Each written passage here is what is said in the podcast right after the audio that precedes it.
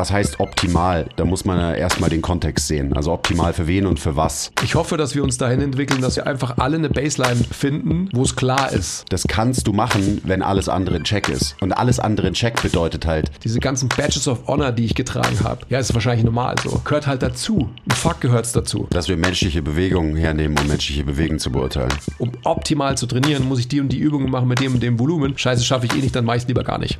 Herzlich willkommen zum MTMT Podcast, der beste deutsche Fitness-Podcast der Welt. Hier sind eure Hosts Andreas Klingseisen und Christopher Herrmann.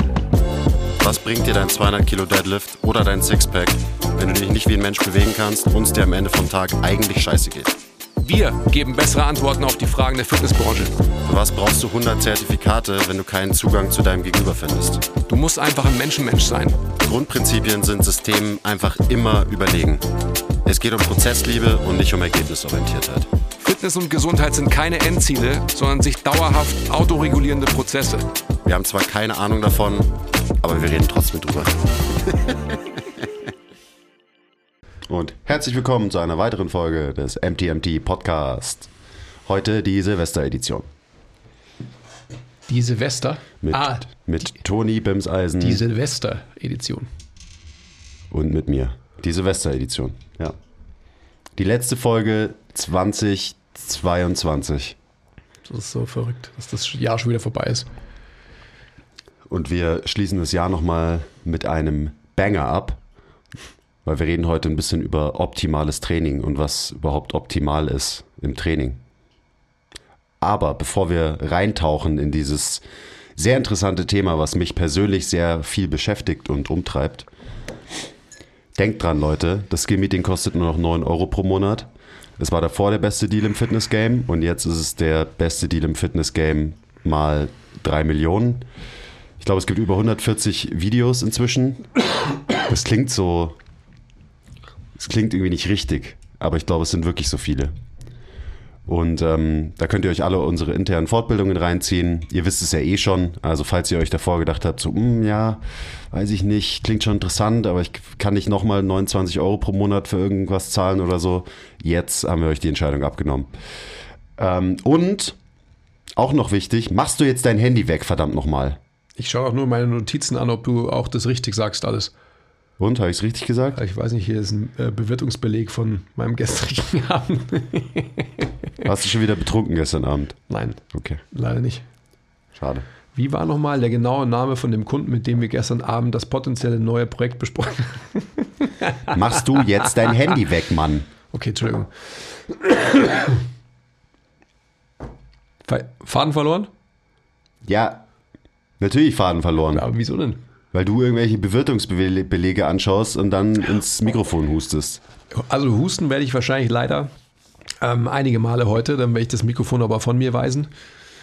Ähm, du hattest gerade darüber gesprochen, dass es für dich surreal ist, dass es bereits über 140 Folgen unseres phänomenalen Ich bin Skill-Meetings mir auch gibt. gerade nicht sicher, ob das stimmt. Aber es sind über 100, das weiß ich auf jeden Fall. Und es sind mehr über 100, als ich immer denk. So, ist ja auch egal. Es ist- da ist sehr, sehr viel, ähm, sehr guter Content da drin. Und noch kleine Ankündigung, wir haben es immer wieder angeteased. Unser Gruppenmentorship 2.0 wird Anfang nächsten Jahres starten. Und ähm, da freue ich mich schon sehr drauf. Gruppenmentorship 2.0 bedeutet, es ist so ein bisschen die ja, Weiterentwicklung von unserem Online-Gruppen-Mentorship. Geht mehr in die Tiefe. Also es ist, wir erklären da nicht die Grundprinzipien, so wie wir das im Gruppen-Mentorship 1 quasi machen, sondern eben wir suchen uns ein paar speziellere Themen raus und machen dann da jeweils einen Deep Dive rein. Es werden acht Calls sein, über einen Zeitraum von acht Wochen. Und ähm, worauf ich mich ganz besonders freue, sind unsere Gastbeiträge. Das heißt, vier Calls werden MTMT-Calls sein und vier Calls von diesen acht werden von Gästen gehalten. Willst du diese Gäste auch schon preisgeben? Ich werde sie jetzt gleich preisgeben. Das ist die, ähm, also ich, die kennt ihr alle aus dem MTMT-Podcast, die Gäste. Ähm, Mit wem fangen wir denn an? Thomas Armbrecht ist dabei, stellt so ein bisschen sein Modell vor, also eben nachdem er auch arbeitet und behandelt, wird es quasi darum gehen, wie, ja, wie funktioniert der Körper, wie organisiert sich der Körper. Und Das wird sehr interessant, einfach nur, weil wir so die, die Linse und Sichtweise von einem Physio auch mal mit reinbringen, worauf ich mich sehr freue.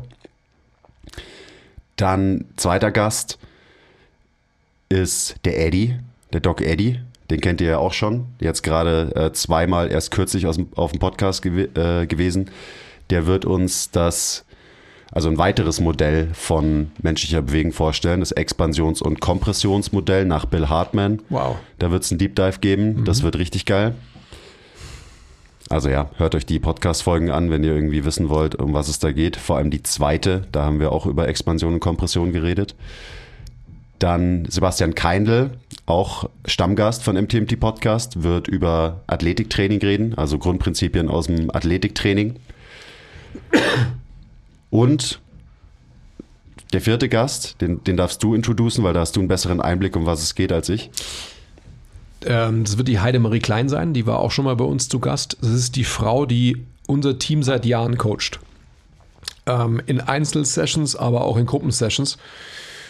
Und wie ähm, Group Mentorship 1 zu dem Thema Mensch-Mensch sein und ähm, allgemeiner Menschenverstand und so weiter ist ihr Thema so ein bisschen schwer auf den Punkt zu bringen, aber es geht am Ende des Tages um Leadership und Potenzialentwicklung. Also Leadership, den man jeder für uns als Coach, Therapeut für sich selbst aufbringen muss, um ihn dann im Sinne von Selbstverantwortung und Selbstwirksamkeit auch quasi unseren ähm, Kunden und Patienten mitgeben zu können und zu, mitgeben zu müssen. Also es, glaube ich, wird ein sehr, sehr spannender Call, der letztendlich auch andersartig sein wird als das, was wir natürlich in unserer Disziplin an, an Nerdtum, an rein gesundem Wissen irgendwie ähm, Bock haben zu lernen. Also ich denke, dass es ähm, auf jeden Fall so eine Belüftung für, für unseren Geist sein wird. Und das war auch das Ziel von diesem ganzen Format, dass man halt so ein paar verschiedene Blickwinkel, äh, ein paar verschiedene Richtungen mal eröffnet und eben, dass nicht alles nur von uns kommt, durch unseren Bias geprägt, sondern ähm, da durchaus auch ja eben Modelle und Meinungen von anderen Leuten kommen. Vielleicht werden wir dann auch ein paar Dinge anders sehen als die, aber genau darum geht's ja, dass man nicht eben sagt so, wir MTMT haben die Welt verstanden und wir erklären es euch. Ähm, jeder, der bei uns ein Gruppenmentorship gemacht hat, der weiß auch, dass wir ja so, so nicht sind und das auch so niemals kommunizieren werden. Ähm, und dafür ist es einfach ein, ein, sehr, sehr gutes Format. Die vier Calls von äh, MTMT-Seite, die Eva wird noch einen Call machen. Aber so ein bisschen, bisschen Geheimnis muss ja schon noch da bleiben. Dementsprechend die Themen, die können wir jetzt noch nicht droppen, aber ähm, eben, es wird deep und es wird nerdig. Und gerade wenn ihr das Gruppenmentorship 1.0 gemacht habt, dann ist es, glaube ich, so die logische ähm, Weiterentwicklung, auch so in, in, der Beschäftigung mit den ja, Themen. Ich wollte es gerade sagen, das ist, es ist gut, wenn man es gemacht hat, es ist aber auch nicht zwingend notwendig, dass man es quasi als, als Vorerfahrung braucht. Also wenn man in so ein Thema eintaucht wie Expansion Compression ähm, vom Doc Eddie über Bill Hartman, dann ist es natürlich ähm, ein Thema, das nicht verkehrt ist, wenn man vorher schon mal was darüber gehört hat, dass man nicht komplett blank ist. Ähm, da kann man sich aber auch alle Podcasts von uns zu diesem Thema anhören, mit ihm, aber auch das, was wir schon ähm, aufgezeichnet haben zu dem Thema. ähm, die, die Sachen vom Thomas, da freue ich mich auch schon sehr drauf. Das sind einfach solche Dinge, wo, wo wir uns alle letztendlich ähm, bereichert sehen werden, nachdem wir das quasi äh, gehört haben. Und dann haben wir, was du gerade schon gesagt hast, auch die Möglichkeit, über Dinge zu diskutieren. Vom Basti freue ich mich auch total, dass wir halt wirklich mal eine Perspektive über, wenn man so dieses, diese Thematik Athletiktraining, was heißt das überhaupt? So. Ähm, weil ja jeder ist ja Athletiktrainer und so weiter. Also, dass man da das quasi in Perspektive rückt in die reale Welt und so weiter und mit ihm darüber diskutieren kann als Gruppe am Ende, da freue ich mich auch schon sehr. Ja, es wird auch am Ende von jedem Call immer Zeit geben zum Diskutieren. Das heißt, wir sind dann auch anwesend und ich hoffe auch, dass sich da so ein bisschen was ähm, entwickelt. Also, dass wir uns vielleicht ein bisschen battlen mit den Gastvorträgern. Ähm, wir haben uns da ein krasses All-Star-Team zusammengestellt, auf jeden Fall. Ich habe richtig Bock. Äh, Link in Bio und so weiter. Jetzt ist es endlich raus. Ist auch schon sehr lang in der Planung, dieses Projekt. Ja, gut, das ist ja auch nicht einfach. Also so Gedanken darüber zu machen, ähm, was für ein Format bekommt es, wen willst du da mit dabei haben, etc. etc. Also acht Wochen, acht Vorträge. Let's go. Wir freuen uns auf euch. Und jetzt reden wir mal ein bisschen über optimales Training, wenn du das kannst. Oder vielleicht musst du auch nur in, in Husten und Räuspern kommunizieren heute. Was, Also heißt, ich- was ich- heißt denn das überhaupt? Ja, das ist eine, das ist eine gute Frage. Ähm, die habe ich mir auch gestellt die letzten Tage. Gerade gestern habe ich wieder was gehört, weil so dieses optimale Training ist ja ist halt immer irgendwie ein Thema. Besonders so im, im Hypertrophiebereich ist es im Moment, so zumindest auf den sozialen Medien irgendwie so ein aktueller Hype. Also eben so trainierst du optimal die unteren Fasern deines Lats zum Beispiel und ähm, hier ist die optimale Pulldown-Variante und hier ist die optimale äh, Chest Press Variante, um deine kostalen ähm, Fasern vom Pectoralis major zu treffen und so weiter. Und das hat das so ein bisschen getriggert, das Thema bei mir, weil eben, wa- was heißt optimal? Da muss man ja erstmal den Kontext sehen. Also optimal für wen und für was? So für welchen Trainingsoutcome. Und ja, unsere Branche ist ziemlich zweidimensional und ähm, primitiv. Und es gibt halt verschiedene Bereiche erstmal, Trainingsbereiche für mich. Und über die muss man dann auch wahrscheinlich erstmal einzeln reden. Also was ist optimal für Hypertrophie? Das ist so ein Trainingsoutcome. Was ist optimal für Maximalkraft? Da muss man sich natürlich dann eigentlich auch noch anschauen, Maximalkraft bezogen auf was? Also quasi global, wie stark ist der Mensch? Oder Maximalkraft in halt spezifischen Bewegungen, spezifischen Übungen, die wir im Gym machen also Muskelaufbau, Maximalkraft. Dann gibt's biomechanisch optimal, nenne ich es jetzt mal. Könnte man vielleicht auch sagen, koordinativ optimal. Also wie bewegt sich jemand, wie ist die Bewegungsqualität von jemandem? Bewegt sich jemand halt gut oder nicht so gut? Ist jemand, ähm, beschneidet jemand seine Bewegungsoptionen durch sein Training oder erweitert er seine Bewegungsoptionen durch sein Training? Da kann ich mit dir drüber sprechen, wenn du willst. Die anderen Bereiche interessieren mich eigentlich gar nicht. Ja, mich schon so ein bisschen auch. Und dann gibt es auch noch optimal bezogen auf ähm, Cardio-Training. Also, weil eben wir sind ja immer so sehr limitiert im Denken und denken dann so, oh ja, Krafttraining, Krafttraining, Krafttraining. Aber wenn man jetzt so als übergeordnetes Ziel irgendwie Leistungsfähigkeit, Gesundheit nimmt, dann muss natürlich dieser Aspekt kardiovaskuläre Fitness und Gesundheit irgendwie auch damit rein. Und das sind so irgendwie vier Bereiche und die kann man eben alle vier optimaler oder suboptimaler gestalten. Kann man, kann man vielleicht diese, also eine Aufdröselung machen in optimal R auf dem Papier, optimal R im Leben? Die könnte man auf jeden Fall auch noch vornehmen.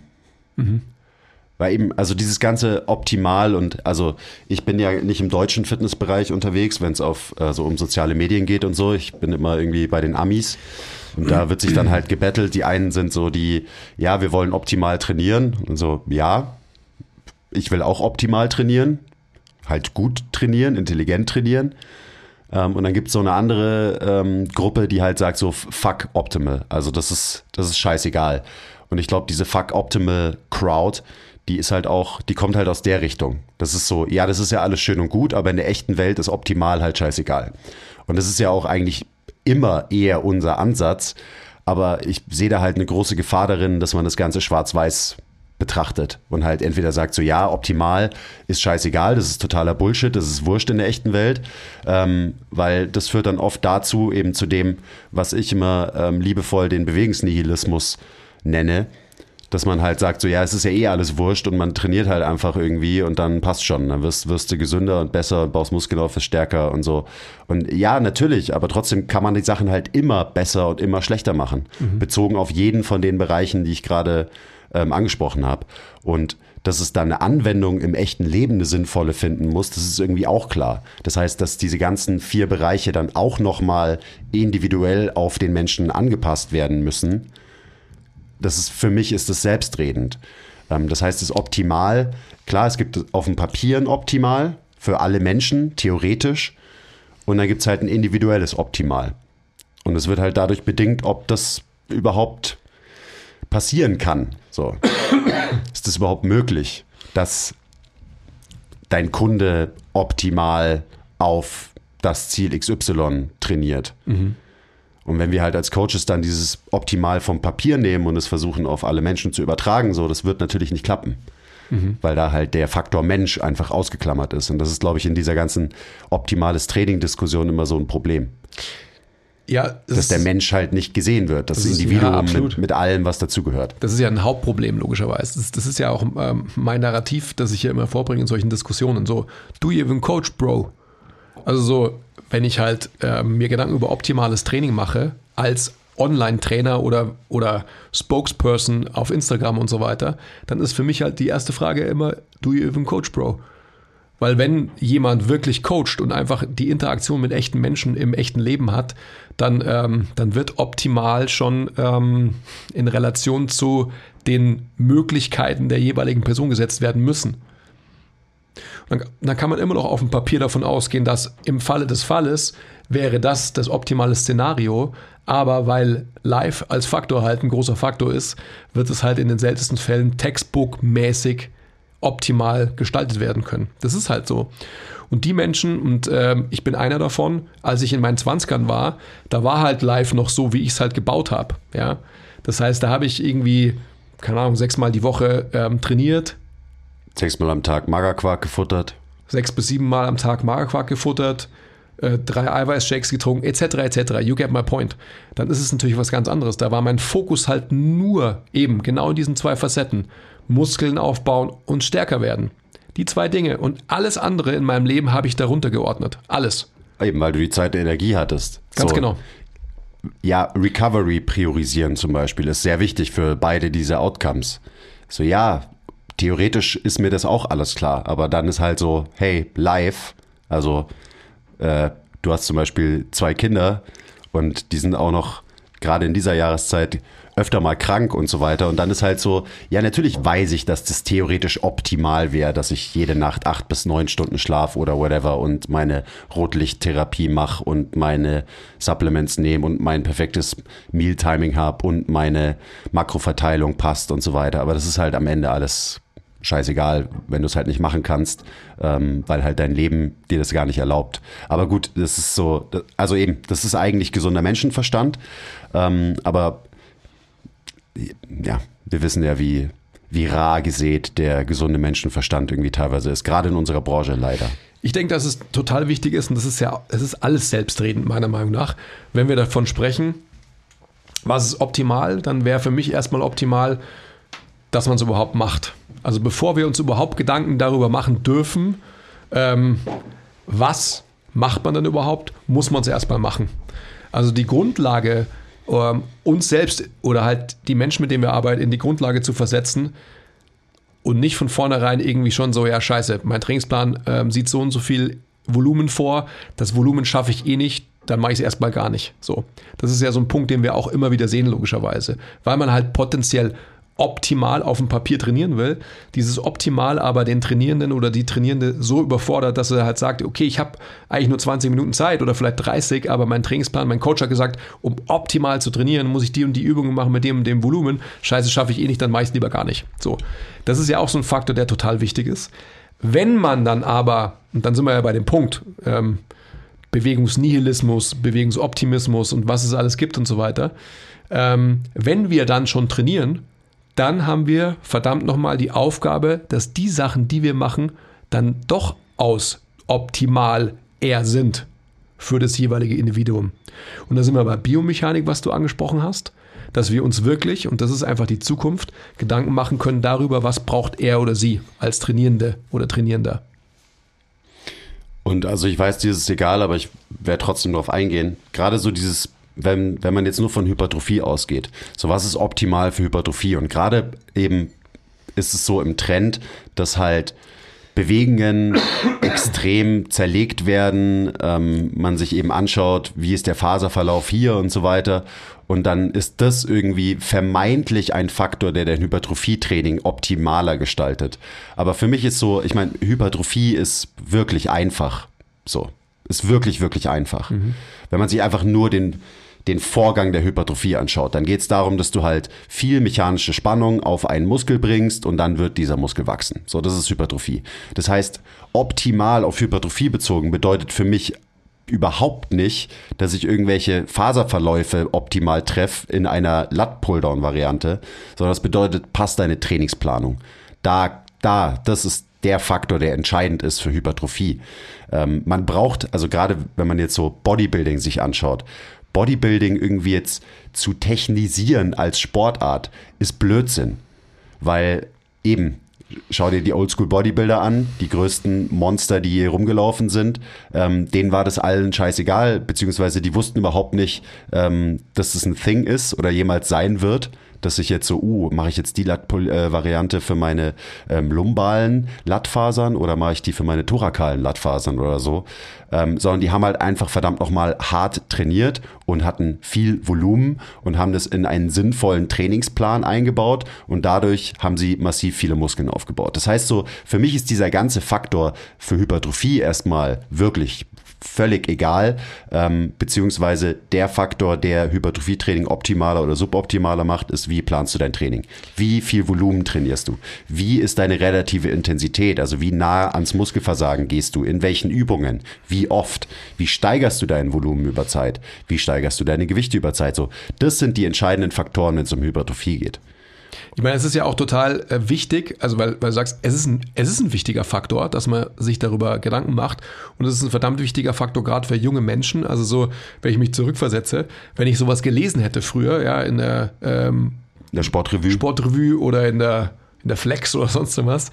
Und natürlich hat man ja auch Bodybuilder ähm, und Trainingspläne und so weiter. Und jeder macht irgendwie halt so unterschiedliche Ausführungen von enger Griff, breiter Griff, whatsoever Griff und so. Aber aufgrund der Veränderung, aufgrund der, des motivationalen Aspekts, dass man einfach Bock hat, verschiedene Bewegungen zu machen. Und meistens, wir haben es am Montag, Shoutout Skill Meeting, darüber diskutiert halt. Am Ende des Tages wirst du die besten Gains machen mit dem Griff, mit dem du am stärksten bist, weil du einfach halt am meisten mechanische Spannung auf dein Latt in dem Fall legen wirst. Ich denke, da, da gab es einen kleinen Rant im Skill-Meeting, falls ihr Bock habt, mich ranten zu hören. Sollte man sich anschauen, also weil der bringt es auf den Punkt. Ich glaube, dass es total wichtig ist, dass wir darüber sprechen, dass halt gerade jungen Menschen oder jungen Trainierenden, vor allem wahrscheinlich junge, jüngeren Männern, ähm, halt nicht dieses Problem in den Weg gelegt wird. Weil ansonsten ist es so, dass sie sagen, ja scheiße, ich kann nicht optimal trainieren, weil in meinem Gym gibt es gar nicht diese Möglichkeit. Genau, da gibt es nicht die Maschine, mit der ich optimal meine lumbalen Lattfasern treffen Verdammt kann. Verdammt so. nochmal, ich kann niemals Gains machen. Ja. So. Und es ist ein Thema. Also es ist jetzt nichts, das ist keine Verniedlichung. Ja? Also, also ich mache mich jetzt darüber nicht lustig, sondern das ist ein wirklicher Fakt. Das ist so. Und am Ende eben, wenn du einfach nur massiv werden willst und massiv viele Muskeln aufbauen willst, eben, wenn du dir Gedanken darüber machst, so, uh, mache ich jetzt die Lat-Pulldown-Variante oder die oder mache ich die Ruder-Variante, so, das kannst du machen, wenn alles andere in Check ist. Und das ist ja ganz oft so in der Fitnessbranche, gerade wenn man über optimal redet. Und wenn, und alles andere in Check bedeutet halt, trainierst du genug Volumen, regenerierst du genug, ähm, trainierst du hart genug, weil das ist so, dein Latt wird nicht wachsen, wenn du die biomechanisch faserverlaufsmäßig beste Pulldown-Variante hast, wenn du verdammt nochmal nicht weißt, wie du an dein Limit gehst, mhm. wenn du nicht den Skill von Anstrengung und Effort besitzt, so dann ist es völlig egal. Und wenn du nicht genug Volumen trainierst für ein Latt, dann ist es auch scheißegal, weil dann wird er auch nicht wachsen. Also das sind einfach so, und die wenigsten haben, glaube ich, diese Faktoren wirklich in Check. Und von mir aus gibt es ein paar eben auch Top-Bodybuilder, so, die haben das, die haben das alles im Griff. Ähm, und die können sich dann von mir aus auch Gedanken machen, aber, und das ist ja das Lustige, machen sie nicht. Die Top-Bodybuilder, die massivsten Menschen, die machen sich safe keine Gedanken drüber, welche welchen Anteil vom Pectoralis sie jetzt gerade treffen. Vielleicht so ein bisschen, aber die meisten sind einfach so, okay, ich trainiere heute Brust und ich mache meine drei Lieblingsbrustübungen und push mich krass in diesen drei Übungen. Und dann schaue ich auch noch, dass ich mein Volumen über Zeit steige in diesen drei Übungen. So, das ist, das ist deswegen, das meine ich so mit diesem, das ist so einfach. Hypertrophie ist so simpel. Mhm. Da geht es darum, fucking Eisen zu bewegen, ähm, sich verdammt nochmal anzustrengen, viel Eiweiß zu fressen ähm, und gut zu regenerieren. Und dieses ganze eben Faserverlauf hier und mach die Variante für das und so weiter, das geht für mich eher in die ähm, Richtung Biomechanik und Bewegungsqualität, aber ist so, ist eben im falschen Kontext betrachtet. Mhm. Weil da wird halt Biomechanik immer im Kontext, wie kann ich am besten einen Muskel isoliert stimulieren, gesehen. Und das ist halt relativ egal. sondern es geht ja darum, so, wie bewegst du dich gut insgesamt als Mensch, damit du zum Beispiel einfach gesund bleibst und halt lange dein Bodybuilding-Training machen kannst oder was für eine Art Training auch immer. Und da geht es dann halt nicht um Faserverläufe, wenn wir von Bewegungsqualität reden und wie kannst du deine Biomechanik verbessern, wie kannst du deine Bewegungsoption, deine Variabilität verbessern oder, oder auch nur erhalten. Das ist halt für mich irgendwie ein ganz anderes Thema. Und natürlich kann man das und sollte man das beachten, auch im Kontext Hypertrophie-Training. Aber dann geht es halt nicht um Faserverläufe, sondern geht es darum, wie bewegen sich Gelenke. Für was sind Gelenke gemacht? Ich verstehe die Frage nicht. Also ich verstehe jetzt den. Also ist es ein Thing, dass man da, ähm, dass man darüber diskutiert? Oder ich verstehe jetzt gerade. Ähm, Über was jetzt? naja, ich verstehe jetzt gerade so deinen dein Segway nicht. Das war ein super geschmeidiger Segway in die Richtung Bewegungsqualität und äh, op biomechanisch optimaler trainieren. Ich weiß gar nicht, was du hast. Mhm, okay, gut, aber die sind jetzt nicht. Ähm, Ich, der, der, der Segway ist, dass eben biomechanisch optimaler trainieren. So, das gibt's auf jeden Fall. Ja. Du kannst optimaler oder nicht optimal dich bewegen, auch gegen Widerstand. Ähm, und der Faktor, der es halt besser oder optimaler oder nicht optimaler macht, ist nicht der Faserverlauf. Okay, gut, das habe ich verstanden. Das heißt aber so, hast du in, ähm, in reingeslideten DMs oder sonst was Diskussionen halt so dieses Thema, also hast du solche Diskussionen mit Leuten, dass quasi, ähm, dass quasi auf den Muskel bezogen, eben auf den Faserverlauf von biomechanisch optimal gesprochen wird, versus auf ähm, wie bewegen sich Gelenke unter Belastung? Also ich habe die Diskussion jetzt nicht in meinen DMs, Okay. aber ich sehe halt, was so eben, was trendy ist gerade auf den sozialen Medien, mit was sich Leute beschäftigen in der Fitnessbranche, also auch andere Coaches und so weiter. Und da bin ich dann halt immer so, hey Leute, ihr beschäftigt euch mit dem falschen Thema. So, ich finde es ja immer gut, wenn jemand sich, wenn jemand mehr verstehen will, sich fortbilden will und mit dem Ziel, optimaler trainieren zu können und vielleicht auch seine Kunden oder Patienten optimaler trainieren zu können, behandeln zu können und so weiter. Aber dann muss man sich halt die richtigen Dinge anschauen. Und das ist eben nicht die Lat-Pulldown-Variante und so weiter. Also gerade für Personal Trainer, so who the fuck cares? Wenn ich einen General Population Kunden trainiere, der irgendwie ein, zwei Wochen, äh, äh, ein, zweimal in der Woche kommt zu mir, ähm, dann ist die Faserverlaufsrichtung und die Lat-Pull-Variante scheißegal, sondern mache ich irgendeinen Pulldown und mein Job ist erstmal dafür zu sorgen, dass der Mensch eben genug Intensität in die Übung packt, dass die Trainingsplanung über diese Woche irgendwie sinnvoll ist und so weiter. Weil natürlich der Aspekt Hypertrophie ist wichtig, aber der wird eben von Intensität und Volumen bedingt. Okay, das habe ich jetzt, äh, ich glaube, ihr habt es verstanden, oder? So, wie ich zu dem ganzen optimalen Faserverlaufszeug stehe. Und ich beschäftige mich ja auch gerne damit, weil ich es interessant finde und weil es irgendwie, es ist nerdig und so weiter und da gibt es guten Content und so und es ist irgendwie auch spannend, dass halt verschiedene Anteile von Muskeln verschiedene Sachen machen können und so weiter.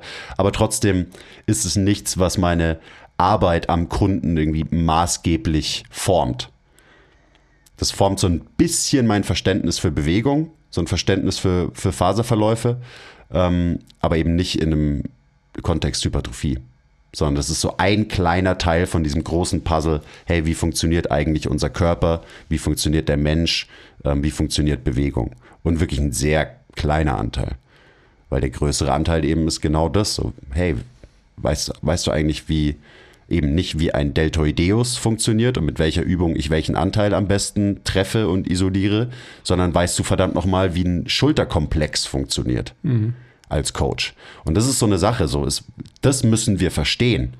Und ich sage mit Absichten müssen. Weil dann eben, wir haben, wir haben eine Verantwortung, wenn uns Menschen ihre Gesundheit quasi in die Hand geben und sagen so, und ihr Training quasi outsourcen uns, dann haben wir eine Verantwortung, das gut zu machen, optimal zu machen. Und dann habe ich als Coach oder Therapeut auch eine Verantwortung, mir, mir die richtigen Dinge anzuschauen, mich in den richtigen Gebieten fortzubilden und eben zu verstehen, wie funktioniert eine Schulter und nicht äh, trainiere ich jetzt gerade meinen Teres Major mit meinem breiten Lat Pulldown oder tra- trainiere ich meinen Teres Major eher mehr, wenn ich einen engen Griff habe. So. Nobody gives a fuck. Was ist denn jetzt optimal eher bezogen auf biomechanische Aspekte, bezogen auf Bewegungsausführung, bezogen auf Bewegungsauswahl? optimaler bedeutet in dem Kontext für mich eben angepasst an die Kapazitäten und Kompetenzen von dem Individuum. Also, dass man sich erstmal anschaut, so was kann der Mensch überhaupt tatsächlich, ohne große Kompensationen. Ähm, weil dann habe ich irgendwie eine Baseline. Dann weiß ich so, okay, jetzt kann ich ihn aktuell in diesen Ranges, in, mit diesen Bewegungen belasten. Ähm, und ich werde auf jeden Fall nichts falsch machen, weil der Mensch das eben kann. So, der muss nicht irgendwelche komischen Kompensationen eingehen, damit er die Übung machen kann, die ich ihm gerade ähm, programmiere in seinem Training. Und dann kann ich davon ausgehend halt auch verstehen, so, okay, was, was kann der Mensch? Dementsprechend verstehe ich dann auch, was kann er nicht. Und dann kann ich in meinem Trainingsprozess dem Menschen halt mehr von dem geben, was er nicht so gut kann. Also ihm zum Beispiel mehr Bewegungsoptionen geben in eine Richtung. Wenn ich erkenne, okay, der hat extrem limitierte Schulterflexion, der kriegt seinen Arm nicht mal annähernd über Kopf, so, dann weiß ich erst, erstens weiß ich dann, in welchem Bereich ich sinnvoll arbeiten kann, wo ich mir einfach absolut keine Sorgen machen muss, quasi. Und ich weiß dann auch so, eben, wo ist das, wo ist die Grenze von diesem Menschen und dementsprechend kann ich bessere Übungen, bessere Trainingsinterventionen finden, damit der Mensch über Zeit mehr Schulterflexion bekommt. Durch sein Training. Nicht trotz seinem Training, so wie es halt viel gemacht wird. So. Und da rede ich dann halt nicht von irgendwelchen Mobility Drills, weil das ist für mich dann immer trotz seinem Training. So, mhm. ich muss, weil jemand scheiße trainiert, aber ich will trotzdem, dass er beweglicher wird, mache ich weiter mein scheiß Training. Aber on top setze ich noch ganz viel Mobility-Arbeit, damit er halt trotzdem irgendwie seine Bewegungsoptionen nicht verliert. Das ist ja auch ähm, ein Rant, den ihr von mir schon sehr oft gehört habt, so wie ich dazu stehe, wie wir halt so arbeiten in der Fitnessbranche, dass wir halt immer denken, wir müssen neue Dinge erfinden und on top setzen aufs Training. Ähm, eben den Drill, den Atemdrill, den Mobility Drill und so weiter. So, nein, wir müssen uns einfach das Training anschauen. Wir müssen uns die Übungen anschauen. Wir müssen uns das Individuum anschauen und da ansetzen. Und dann können wir uns diese ganzen Dinge, die on top kommen, können wir uns komplett sparen. Das ist schon wieder, ich weiß, was war die Frage? Ja. Und um das zu verstehen, also dieses ganze, okay, ja, optimal fürs Individuum und so weiter, da gilt es dann halt zu verstehen, wie sich unser Körper bewegt, wie sich unsere Gelenke bewegen. Auf, also einfach nur außerhalb, abgesehen von Krafttraining, losgelöst von Krafttraining. Wie bewegt sich ein Schulterkomplex, wenn ich meinen Arm bewege zum Beispiel?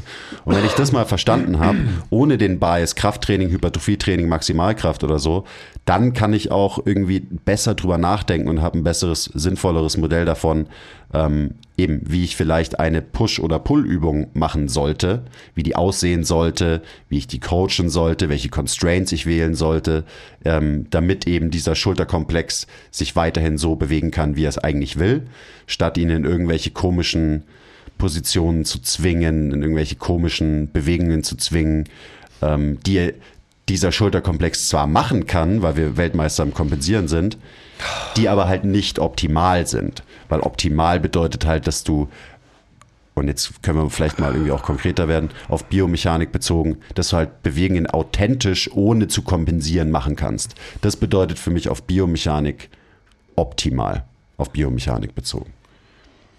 Kleiner Break.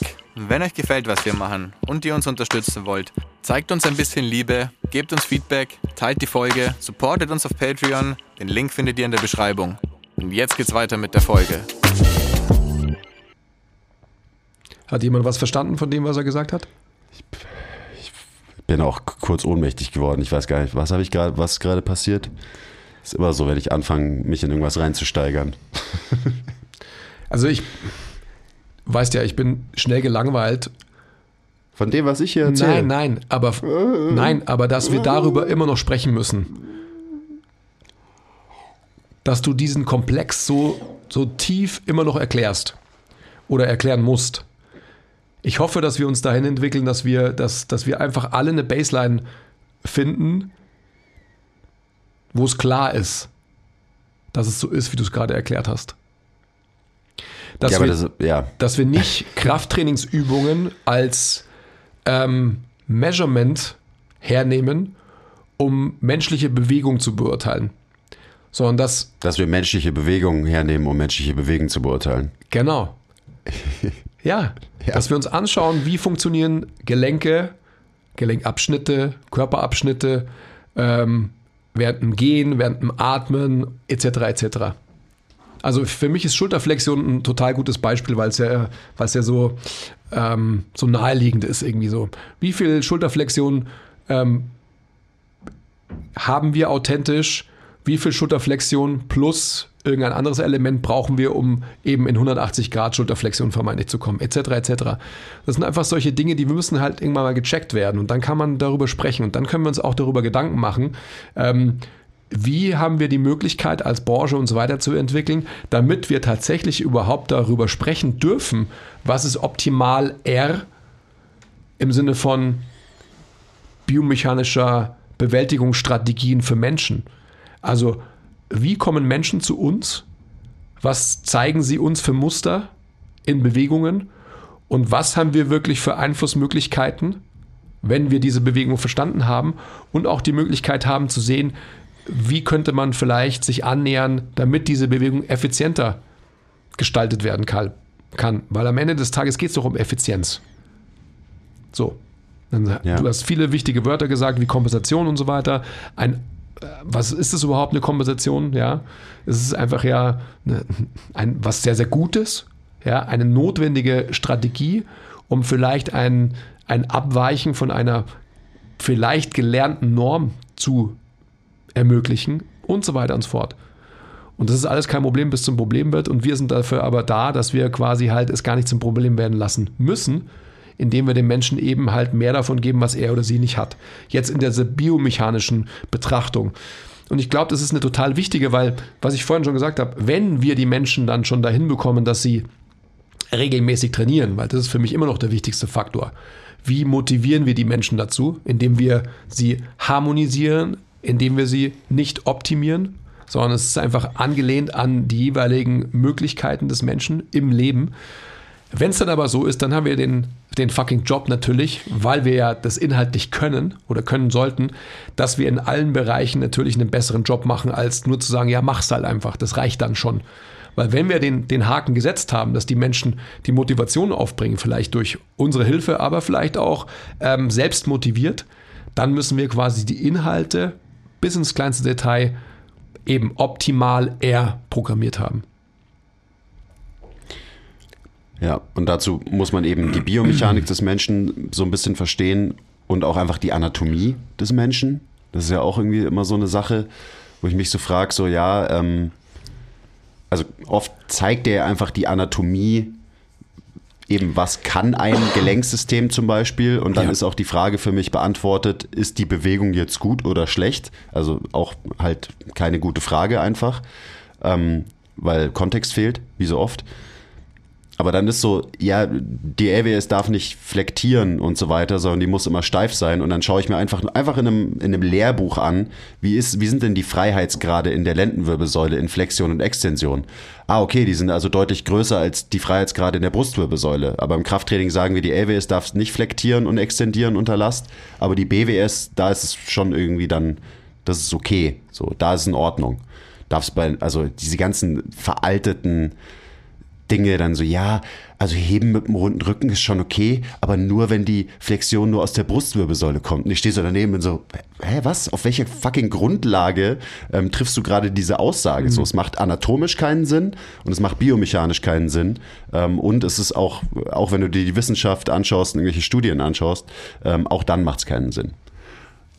Aber was für mich jetzt in diesem ganzen Rant und gerade wenn wir bei biomechanisch optimal leer trainieren sind, immer eine Frage ist, die ich mir auch gefühlt jeden Tag dreimal stelle und die ich dir jetzt stelle. Was denkst du denn, wie wichtig ist diese, dieses optimalere Training in der Biomechanik für die Fitness von einem Menschen? Und Fitness ist jetzt mit Absicht sehr breit gefächert als, als Trainingsziel. Wie viel Einfluss hat diese eben biomechanische Optimalität denn wirklich auf einen Menschen am Ende des Tages? Also, ich glaube, wenn wir sie nur in den Türen des Gyms lassen, keinen recht großen.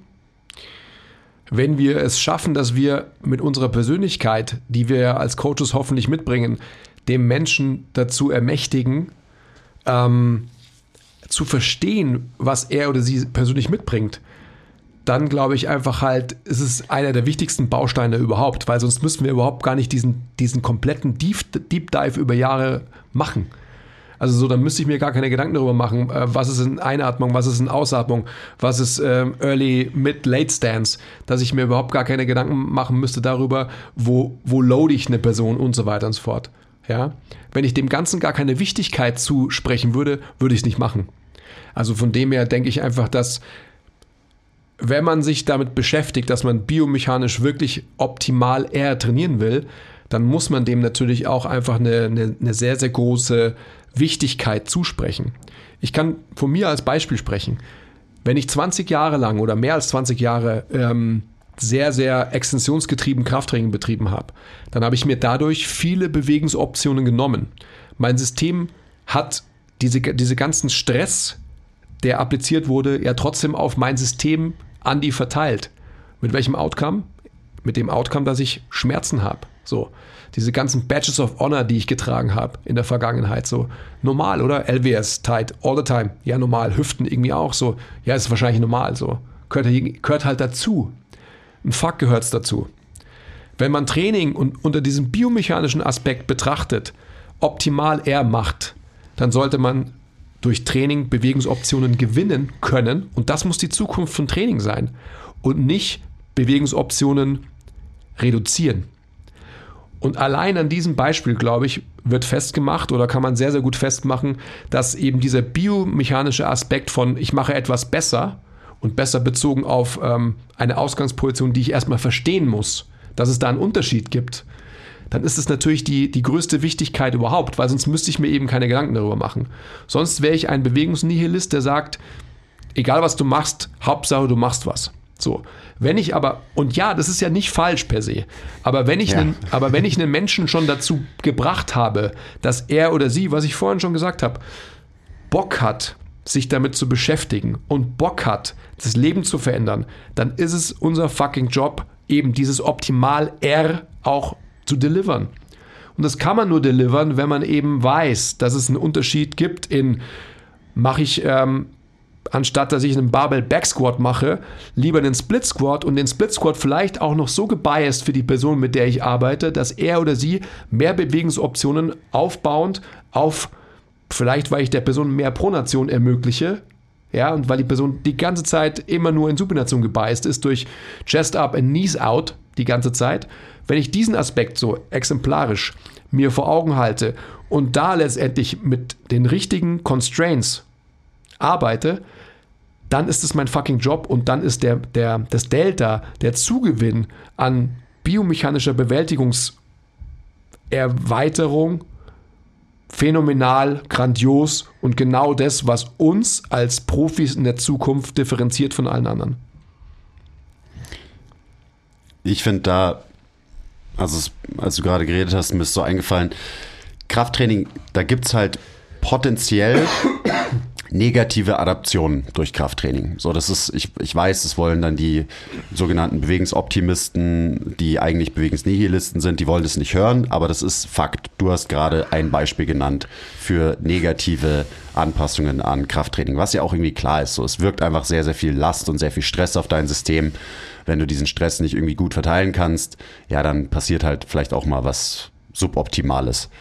Und das ist, glaube ich, eben diesen Faktor, dass wir die maximalen Benefits von Training oder auch einfach Krafttraining ernten können mit den möglichst, möglichst geringen negativen Nebenwirkungen. Mhm.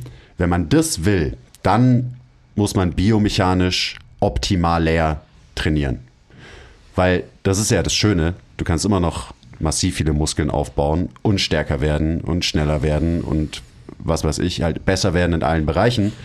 Ähm, aber du kannst es halt mit mehr oder weniger negativen Begleiterscheinungen, sage ich mal.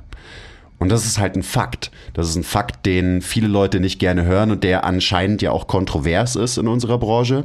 den, den, sie halt einfach noch nicht sehen, die sie halt noch nicht gecheckt haben. Kannst nicht sehen, was du weißt und so weiter, ja.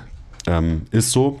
Aber das ist für mich der Grund, warum biomechanisch sich besser zu bewegen gegen Widerstände, ähm, warum das wichtig ist. Und es liegt eigentlich eigentlich total auf der Hand. Ja, es, ist im, es liegt total auf der Hand, aber halt auch eben nicht. Also du kannst nur sehen, was du weißt. Und wenn du halt da noch nicht hingeschaut hast, dann, dann kannst du es natürlich auch nicht wissen, weil du vielleicht auch gar keinen Bock hast. Wie lange war ich einer von denen? Über 20 Jahre. Ja, das ist, ganz schnell ist man dahin navigiert. Und es ist aber auch so, ich meine, darin liegt ja so unglaublich viel Potenzial für unsere Branche dass wir wirklich hergehen können und nicht nur irgendwie sagen, ähm, hier meine Analogie von, von Medikament und Apotheke, äh, du gehst zu einem Arzt und ein Arzt wird dir ganz klar, hm, vermeintlich, verschreiben, du hast irgendwie eine, eine Atemwegserkrankung und der sagt dann nicht, ja, okay, du hast eigentlich einen Schnupfen, aber ich verschreibe dir jetzt mal irgendwie ein Medikament, das, das vielleicht eher auf die Bronchien geht. So. Das ist genauso, als würde man sagen, ja, Hauptsache du trainierst halt irgendwas. Nein, wir müssen uns dahin entwickeln, dass wir wirklich individuell das Medikament Bewegung verschreiben können. Und individuell heißt dann wirklich einfach zu verstehen, ist jemand im Raum nach hinten verschoben oder nach vorne verschoben? Und was bedeutet es? Äh, wie, ist, wie sind die Standphasen? Wie sind die Belastungen auf dem Fuß? Etc. pp. Wie sind die Measurements in Innenrotation, Außenrotation bezogen auf die Schulter, bezogen auf die Hüfte und so weiter? Und da, ich meine, das ist die Zukunft. Und wenn wir uns davor verschließen, ähm, ja, dann sind wir einer von denen, die ich früher repräsentiert habe.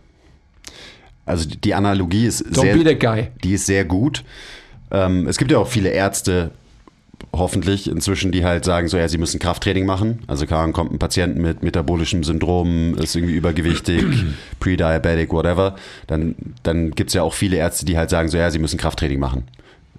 Und Ärzte haben ja in den seltensten Fällen irgendwie Ahnung von Krafttraining, deswegen ist es voll okay. Aber das ist halt, und wenn dann der Mensch halt einfach anfängt, irgendwas zu machen, dann ist es das Äquivalent zu ähm, eben der Arzt schickt dich in die Apotheke und sagt so, geh einfach in die Apotheke und kauf ein bisschen Stuff und nimm das dann halt so. Weißt du? Ja. Und wenn man halt optimaler trainiert, dann kommst du halt in die Apotheke und kriegst das Medikament, das Medikament, das wirklich spezifisch auf deine Probleme irgendwie angepasst ist. Also von daher ist so diese, die Analogie, die ich vorhin zum ersten Mal gehört habe beim Kaffeetrinken, ähm, by the way, ähm, die, die ist da schon relativ passend, finde ich. Und ich will mich jetzt auch nicht zu krass in diesem ganzen Biomechanik-Ding verlieren, weil am Ende irgendwie es soll ja um optimales Training gehen insgesamt. Und optimales Training bedeutet dann halt die Dinge, die ich vorhin für Muskelaufbau angesprochen habe, weil Muskelaufbau ist nach wie vor ähm, ein wichtiges Ziel von Krafttraining. Sollte es sein, für jeden Menschen, der Krafttraining betreibt, aus äh, was für Gründen auch immer. Und da sind eben die, da sollte man sich die Dinge anschauen, die ich schon angesprochen habe. Trainingsplanung, Basics checken, wie funktioniert Adaption, so was, was ist irgendwie, wie, wie funktioniert Hypertrophie, also talking about mechanische Spannung und so weiter. Und wenn ich das irgendwie verstanden habe, dann kann ich das auch optimal machen. Egal in welchem Kontext. Und dann bedeutet eben optimal nicht so, oh ja, du musst aber deinen MIV erfüllen und das bedeutet, du musst für deine Delts ähm, 16 bis 20 Sets pro Woche trainieren. So, sondern dann ist es halt, okay, du kommst eine Stunde in der Woche zu mir, cool, wir werden trotzdem alles dafür tun, dass ähm, wir Hyper Hypertrophie-Reize setzen und du ein paar Muskeln aufbaust in dem Kontext mit den Ressourcen, die wir halt zur Verfügung haben. Mhm. Und das ist relativ, das ist eben, das ist total simpel. So. Also it's simple but not easy mhm. am Ende, weil es ist dann doch nicht easy eben seine Kunden dahin zu bringen, dass sie den Skill von wie strenge ich mich wirklich an, wie gehe ich an mein Limit lernen, weil die meisten können das nicht, die haben das nicht gelernt in ihrem Leben, also mhm. gerade Leute, die halt nicht immer irgendwie Sportler waren, die können das nicht. Mhm. Die machen einen Satz und dann, wenn es anstrengend wird, sind sie so, boah, jetzt muss ich aber aufhören. Weil die nicht verstehen, dass sie noch fünf Wiederholungen machen könnten. So. Also das ist ein, das ist ja obviously was, man nennt Mindset oder halt ein psychologischer Faktor, den wir als Coaches mit beeinflussen müssen. Ähm, neben der Trainingsplanung für Hypertrophie. Dann können wir uns angucken, okay, eben, was für ein Mensch habe ich vor mir? Was passt für den, für eine Übungsauswahl, wie bias ich irgendwelche Übungen, was für Constraints braucht der, dann habe ich den biomechanischen Teil abgedeckt. Den Kraftteil, sorry, aber den habe ich sowieso immer abgedeckt, weil ich dafür sorge, dass man halt über Zeit einfach mit schwereren Gewichten trainiert. Mhm. Ähm, da muss man dann eben auch sehen, dass Kraft und Starksein ja, ihr wisst es ja inzwischen halt nicht gleichzusetzen ist mit Starksein in drei sehr spezifischen Bewegungen, weil Kraft ist, sollte, wenn du kein spezialisierter Athlet bist, sollte Kraft eine allgemeine Fähigkeit des Menschen sein, mhm. die sich dann auch nicht gut abbilden lässt, eben in. Aber trotzdem, wenn du insgesamt als Mensch stark bist, dann wirst du auch mehr Gewicht bewegen in allen Übungen, whatever, als jemand, der nicht stark ist. Natürlich. So, das ist, das ist irgendwie ganz simpel. Also dieses Maximalkraftthema, das ist für mich immer so, hä? Also ja, ich verstehe es, ähm, weil eben ja, Krafttraining, so wie es praktiziert wird, nach wie vor das Bastardkind aus Bodybuilding und Powerlifting ist und deswegen wird halt Maximalkraft bei, von vielen Leuten ähm, in diesem Powerlifting-Kontext nur betrachtet. Und das ist ein Abbild davon, das ist eine Repräsentation davon, ähm, aber eben eine sehr spezielle, spezifische, die eigentlich sehr, sehr wenig Anwendung finden sollte für die meisten Menschen. Also gut, Maximalkraft oder stärker werden, Kraft aufbauen, das ist auch abgedeckt und das ist auch relativ schnell optimiert. Da geht es auch wieder um Trainingsplanung. Da geht es um Progressive Overload. Geht es natürlich auch darum, dass man eventuell mal ähm, variiert in der Trainingsplanung. Also natürlich kann man auch mal und sollte man auch mal niedrigere Wiederholungsbereiche einbauen, um das Nervensystem nochmal anders zu challengen, um die inter- und intramuskuläre Koordination anders zu challengen, bla bla bla bla bla. Also auch da, das ist eher Trainingsplanung. Da geht es darum, dass du halt irgendwie ein bisschen mit Zahlen umgehen kannst und so als Coach. Und dann hast du dein optimales Training, oder? Ah nee, wir haben Cardio, haben wir noch vergessen. ja, endlich mal diesen Dings da. Das ist alles so. Also wir haben, jetzt, wir haben jetzt gerade ähm, Maximalkraft oder Kraft haben wir optimiert, wir haben Hypertrophie optimiert. Eben sehr abhängig von, wie gestalte ich mein Training über die Trainingsplanung und dann haben wir die Biomechanik optimiert. Das ist natürlich ein Fass ohne Boden und eine lebenslange Aufgabe, das zu verstehen, wie das alles so funktioniert und wie ich es dann auch quasi ja, fördern kann, fordern kann durch Training. Und dann gibt es noch den kardiovaskulären Aspekt, der halt auch noch wichtig ist. Für mich, um, um nochmal die anderen drei, die du gerade, ähm, das ist ja alles eins am Ende des Tages für mich, logischerweise. Genau, es ist alles dann halt das Krafttraining, was wir halt machen. Genau. So. Und für mich basiert alles auf einer verbesserten Biomechanik. Weil wenn ich stärker werde in Bewältigungsstrategien, die mir dann wieder Bewegungsoptionen rauben, dann habe ich einen Fehler gemacht als guter Coach. Also von dem her ist genau diese Bewegungskompetenz, äh, mich selbst oder jetzt im im Kontext mit Menschen, mit denen ich arbeite, ähm, einen besseren Job zu machen. Das ist die Grundlage. Und wenn ich diese Grundlage dann wieder verlasse, dann, ähm, dann bin ich auf dem falschen Pfad. Also diese, also stärker zu werden und äh, zu hypertrophieren in Bewältigungsstrategien, die es mir ermöglichen, auch im Leben mehr Bewegungsoptionen zu haben, weil um das geht's. Also Leute, nochmal, das Gym, ähm, I get it. Ich bin der Erste, der ähm, guilty of that war. Das Gym ist nicht das Leben. Und wenn wir es schaffen, dass wir quasi halt äh, die Sachen, die wir im Gym machen, so gut machen, dass sie uns auch wirklich Optionen fürs Leben geben, dann äh, ist es die Zukunft von Krafttraining. Also das Gym ist nicht das Leben, aber das Gym ist nach wie vor Leben. Ja, ja. Don't get me wrong, natürlich. Aber das ist einfach eine ganz, ganz wichtige Sache. So, das ist die, die Biomechanik stellt für mich die Grundlage dar, auf der alles andere aufbaut. Kardiovaskulär ähm, ist es für mich eigentlich auch selbstredend. Das ist halt einfach Common Sense, wie immer wir können jetzt dann natürlich äh, detaillierter darüber reden.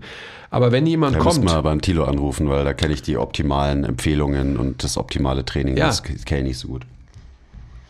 Das ist halt das, was auf dem Papier optimal ist. Wenn jemand zu mir kommt, der letztendlich ähm, sagt, oder anders, im Elbgym, Shoutout, habe ich viele Menschen kennengelernt, die halt sehr, sehr pushy sind, äh, sehr, sehr ambitious sind mit ihrer eigenen Fitness. Das sind alles Menschen, da kann ich nur anmaßend, mutmaßen, ähm, die letztendlich irgendwie vier, fünf, sechs Mal in der Woche ins Gym gehen, vielleicht ihre, ich sag mal, drei bis vier Krafttrainingseinheiten fix haben und dann noch so und so viel Metcons machen und dann noch, wenn sie Intervalle machen, äh, wenn sie Ausdauertraining machen, nur Intervalle und zwar hochintensive. Und das ist genau wieder das Beispiel. Solchen Menschen würde ich eher mal zum Ausatmen in der Belastung verhelfen. Das heißt, wirklich schauen, okay, du setzt dich jetzt mal auf einen Ergometer oder du gehst vielleicht sogar nur spazieren und hast einfach Nasenatmung only. Dann werden die wahrscheinlich sagen, ja, äh, das langweilt mich, das unterfordert mich und sonst was, weil sie es nicht können, wäre meine Antwort. Also da ist auch wieder für mich ganz klar, die Menschen, die ähm, vor mir stehen, die kriegen genau das, was sie eben halt nicht haben, logischerweise. Und das wird wahrscheinlich dann dieses ähm, diese Prise dazu addieren, um quasi ihre Leistungsfähigkeit zu optimieren, optimaler zu gestalten.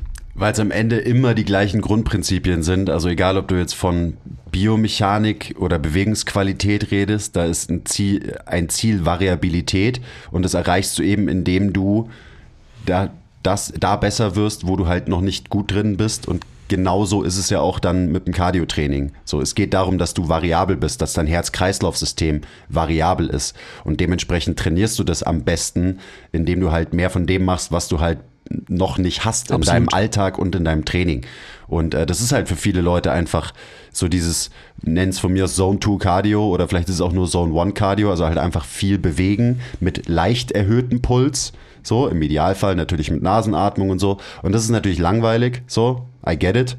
Ähm, weil das bedeutet, du musst einfach, keine Ahnung, ein, zwei Stunden am Stück dich mit, mit dem gleichen Pulsbereich irgendwie bewegen. Mhm. Ja, ist lame. Ähm, deswegen macht so die Performance-Crowd halt lieber nur High-Intensity-Cardio. Aber das ist, also High-Intensity-Intervalltraining ist natürlich auch wieder ein Teil, der dich am Ende variabel macht, weil du da halt in einem extrem hohen Pulsbereich arbeitest. Also für mich ist es so, und dann ist es, dann muss man es auch nicht so kompliziert machen, dann muss ich eben auch nicht die optimalen Cardio-Trainingsempfehlungen irgendwie kennen, von wegen, ja, du musst so und so viel Zeit in der Zone verbringen und so und so viel Zeit in der Zone verbringen. So, das ist mir dann am Ende scheißegal. Ähm, mir ist nur wichtig, dass halt das System alles mal macht und in jedem Bereich mal belastet wird, den das System halt kann. Und wenn du das machst, dann wirst du über Zeit variabler werden. Also zum Beispiel, äh, ich habe eine Kundin, die einfach immer einen Pulsgurt trägt. Und das war halt super interessant für mich zu sehen, dass halt gewisse Trainingsinterventionen auch so mehr ähm, im kardiovaskulären Bereich halt einfach ihr Spektrum erweitert haben. Das heißt, dann ist ein Ruhepuls auf einmal weiter unten. Das heißt, Spektrum erweitert sich nach links oder nach unten weiter. Und auf einmal ist die maximale Herzfrequenz, wo dieser Mensch hinkommt, höher, weiter oben. Und schon habe ich ein größeres Spektrum. Und wenn ich mich dann auf diesem Spektrum regelmäßig bewege, eben mit ähm, Ruhe, und extreme Anstrengung auf der anderen Seite und auch alles in between. So der, dann habe ich höchstwahrscheinlich einen guten Job gemacht und werde höchstwahrscheinlich auch gesundheitlich irgendwie das trainiert haben, was halt so ein Mensch braucht, mhm. nämlich halt alles. Und eben, Variabilität kannst du beziehen auf unser Gelenksystem, unsere Bewegungsoptionen. Ähm, oder du kannst es beziehen auf, eben, kannst du in diesem Bereich existieren, in diesem Herzfrequenzbereich und so weiter. Und das ist, am Ende ist es ja dann auch so einfach wiederum. Also klar, jedes Thema für sich ist super deep und äh, fast ohne Boden, bla bla bla. Aber am Ende so,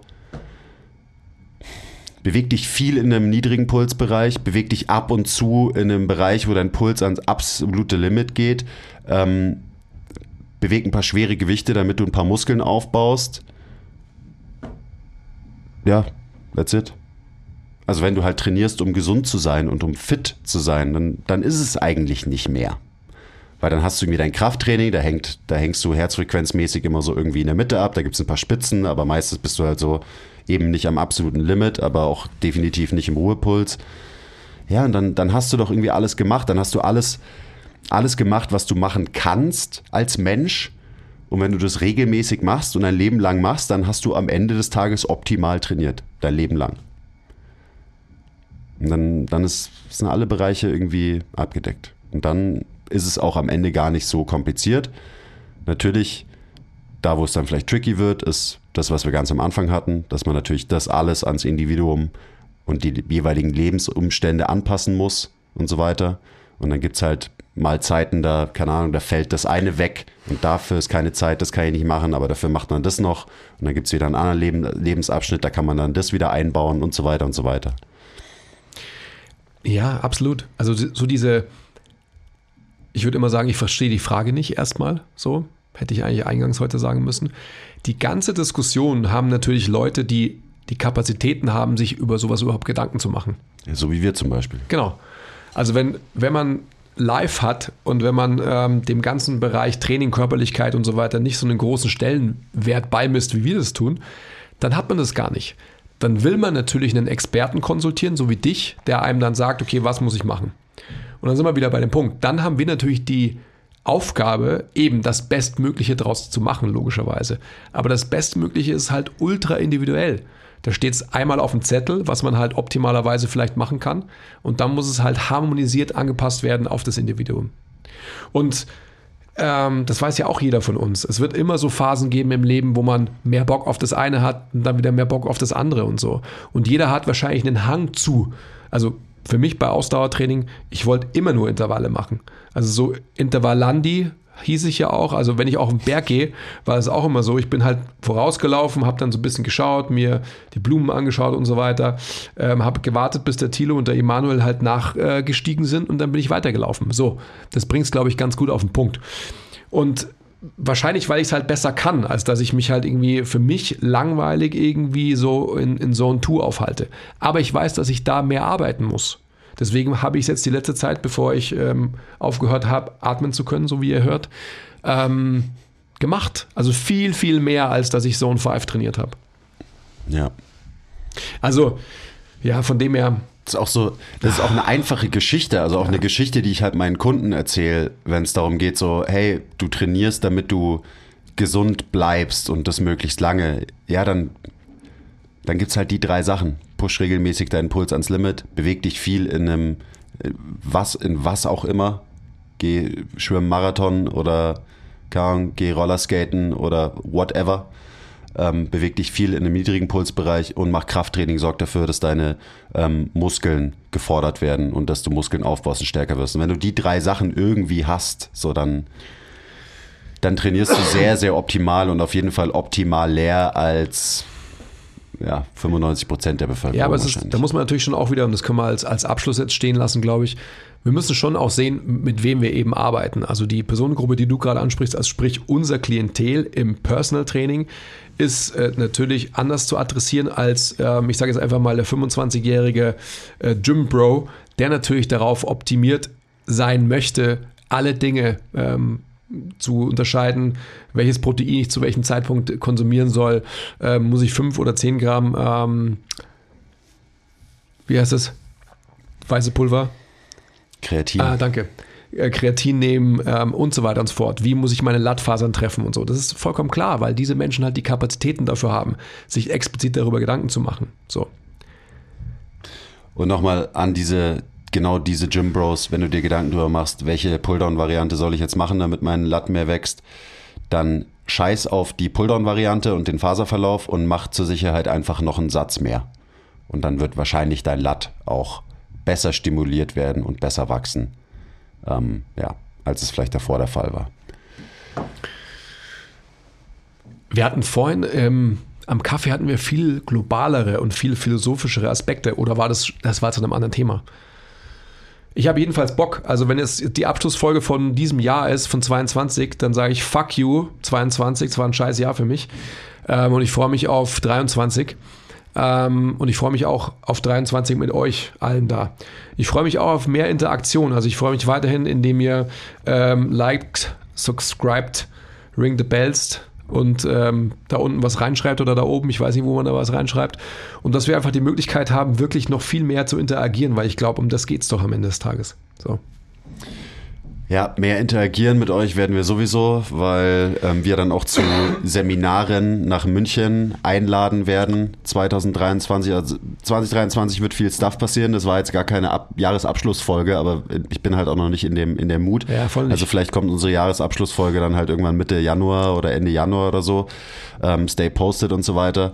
Aber ja, same. Also ich habe, ähm, also nicht same, dass mein Jahr 2022 äh, so scheiße war wie deins, aber ich habe auf jeden Fall Bock auf alles, was jetzt kommt dieses Jahr. Ähm, Nochmal ein massiver Shoutout an euch alle. Eben, ich ja. muss, muss nicht wieder emotional werden, aber äh, als, die, als ich die Spotify-Jahresrückblicke und so gesehen habe, da war ich schon so, boah, ja, krass. Also nochmal wirklich danke an euch Vor allem die, die halt jetzt gerade noch zuhören und dran sind. You're the real MVPs. Ja. Dicken Shoutout an alle unsere Patreon-Supporter. Wenn ihr uns irgendwie unterstützen wollt, ich finde, ein super Weg ist, ihr kauft euch ein bisschen Merch von uns, weil dann habt ihr geile Styles und ihr supportet uns noch nebenbei. Also besser geht's eigentlich am Ende des Tages nicht. Ähm, und ansonsten auf ein geiles Jahr 2023. Let's go. Okay, bye. Guten Rutsch. Frohe Weihnachten. Ah, nee, der war schon. Äh, guten Rutsch. Kommt gut rein. Okay, ciao.